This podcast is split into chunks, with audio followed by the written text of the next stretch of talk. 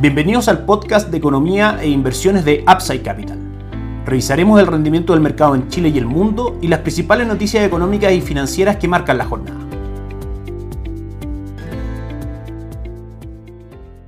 Muy buenos días, ¿cómo están ustedes? 22 de octubre de 2021, soy Ramiro Galeano, fundador de Upside Capital. Damos inicio a otra edición más de mercados en Upside Capital. Comentamos, como siempre, en primera instancia el mercado local, el IPSA, el principal índice de acciones chilenas, que hoy día tiene una tercera jornada positiva hasta el minuto, sube un 1.13%. Dentro de las acciones más transadas destaca Sokimich subiendo un 2.47%, Falabella arriba un 1.89%, Sencosud 0.66 arriba también y SI subiendo un 1.68%. Esto en el contexto que habíamos adelantado, dado el mejor posicionamiento de el candidato de derecha José Antonio Caz frente al candidato de izquierda Daniel Boric en las encuestas presidenciales hace que el mercado en general tienda a relajarse un poco, saque de encima el castigo inmenso que ha tenido estos últimos dos años los activos locales dada la incertidumbre política y de una esperanza de un gobierno afín más al mercado que al Estado, que son finalmente, junto con el manejo de la política fiscal y una serie de variables un poco más detalladas que no viene al caso comentar, le gusta más al mercado, obviamente un gobierno más pro mercado. Decíamos la tercera jornada consecutiva de alzas para el IPSA, que lleva ya dos días rentando positivo. Ayer tuvimos una consolidación del IPSA por sobre los 4.053 puntos, subiendo un 0.39%. Lleva esta semana un retorno aproximadamente un 1.7%, aunque en octubre el retorno sigue siendo negativo de un menos 7. Si revisamos el retorno durante el año, es de un menos 2.96% el IPSA durante este 2021. Pasamos a revisar otros activos locales. El dólar peso ayer tuvo una jornada nuevamente de alza. Tuvimos una apertura en 815, marcamos máximos en 819 y terminamos cerrando en 817 ayer. También el cobre corrigió fuerte un 1.08%, marcando 4.55 dólares en la Bolsa de Metales de Londres. Si analizamos estos activos el día de hoy en nuestras pantallas, revisamos que el dólar peso está en niveles muy similares a los de ayer, en 816,70 y el cobre cotiza hasta ahora con una leve caída en la Bolsa de Metales de Londres, cotizando en 4,55, cayendo un 0.13%. Un dato importante que queremos revisar el día de hoy y compartir con ustedes tiene que ver con los fondos mutuos, en detalle el avance que han tenido dentro de su portafolio de inversión, la inversión en activos extranjeros. Pudimos acceder a esos datos desde la página web de la Comisión de Mercado Financiero y nos encontramos con lo siguiente. Si es que comparamos enero del 2021 con septiembre del 2021, que son las últimas cifras que tenemos a la mano, en ese minuto, a principios de este 2021, la inversión en activos extranjeros llegaba a 6.5 billones de pesos, eso era aproximadamente unos 8.900 millones de dólares que alcanzaba a completar el 14.13%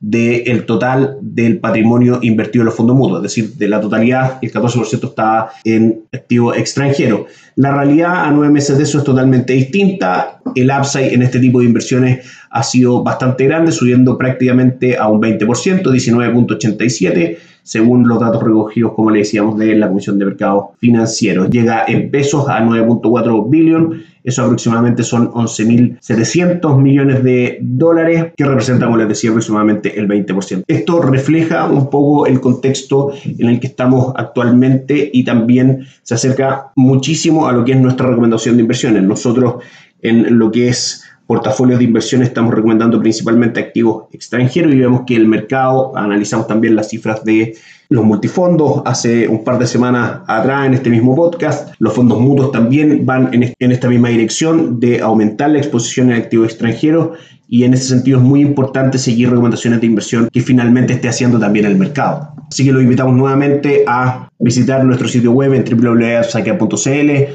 dejarnos sus datos para poder conversar con ustedes en detalle este tipo de cifras y por supuesto cuál es nuestra recomendación de inversiones al respecto. Renta fija internacional, renta variable internacional con cobertura de tipo de cambio, fondos balanceados, es principalmente lo que hoy día estamos viendo en cuanto a activos con oportunidades. Le recordamos por supuesto que en Upside Capital no administramos capital con nuestros propios ni recibimos el dinero de los clientes, hacemos asesoría objetiva y sin sesgo, buscamos la mejor alternativa de inversión para cada cliente y lo ayudamos llevando sus inversiones a algunas de administradoras de fondos asociadas con Upside Capital. Trabajamos con la Reinvial, con Itaú, con Principal entre otras administradoras, todas ellas reguladas por la Comisión de Mercados Financieros.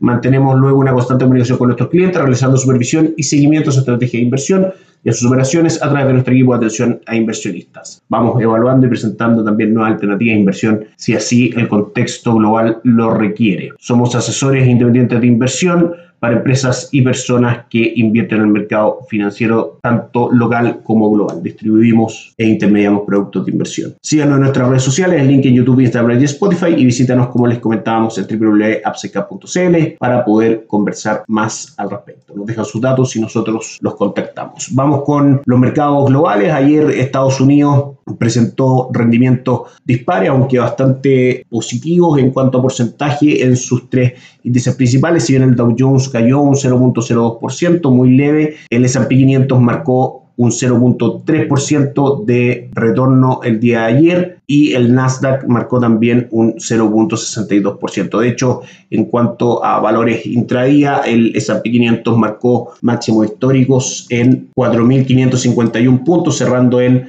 4.549. El Eurostock también tuvo una jornada de retrocesos, cayó un 0.39%.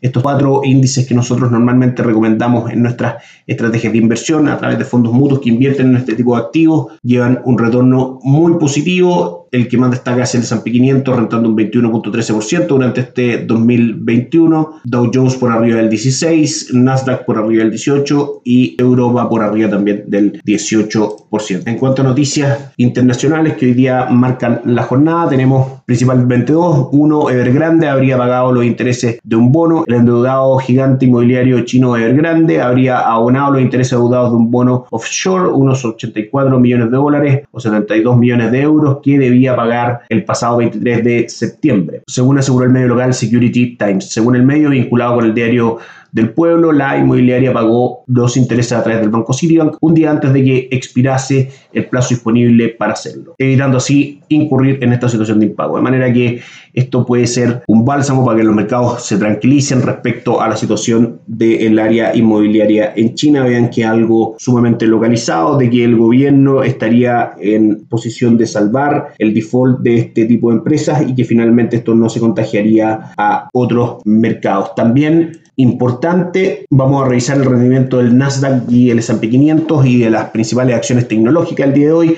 dado que vienen con una fuerte caída, luego que el fabricante de chips Intel advirtiera reducción en sus márgenes de beneficio. También Snapchat lidera las caídas entre las empresas de redes sociales tras señalar un impacto en la publicidad por los cambios de privacidad de Apple. Esto también está afectando a otras empresas tecnológicas que finalmente gran parte de sus retornos vienen por el lado de la publicidad. Pasamos entonces por último a revisar los mercados alrededor del mundo. En Asia la jornada ya cerrada presenta el Nikkei 225 con utilidad, un 0.34%, el Hansen arriba un 0.42% y el índice de Shanghai corrige un 0.34% con caídas el día de hoy. En Europa, en general, el panorama es bastante positivo. El Eurostock 600 presenta retorno el día de hoy de un 0.7%, acompañado del DAX alemán subiendo un 0.77% y el IBEX de España muy plano, pero en terreno positivo con un 0.05 de ganancia el día de hoy. Por último, Estados Unidos presenta al Dow Jones a esta hora subiendo fuerte un 0.33, el S&P 500 un 0.06%, el que corrige es el Nasdaq, que cae un 0.38 y vamos a ver en detalle las cotizaciones de las principales empresas tecnológicas. A esta hora Google cae muy fuerte, un 2.78% y Facebook también arrastra este índice cayendo un 5.29%. Hay caídas también en otras acciones tecnológicas como Amazon que cae un 1.16%, pero en general las caídas más fuertes son a esta hora Google un 2.78 y Facebook un 5.29 por lo que comentábamos hace un instante atrás. También Twitter destaca cayendo un 3.8 y con eso vamos por finalizar el podcast del día de hoy. Que tengan un excelente fin de semana. Nos encontramos el lunes. Chao, chao. Gracias por escuchar el podcast de Economía e Inversiones de Upside Capital. Te invitamos a visitar nuestro sitio web www.upsidecap.cl y contactarnos para brindarte una asesoría objetiva, sin sesgo y con una mirada global para tus inversiones.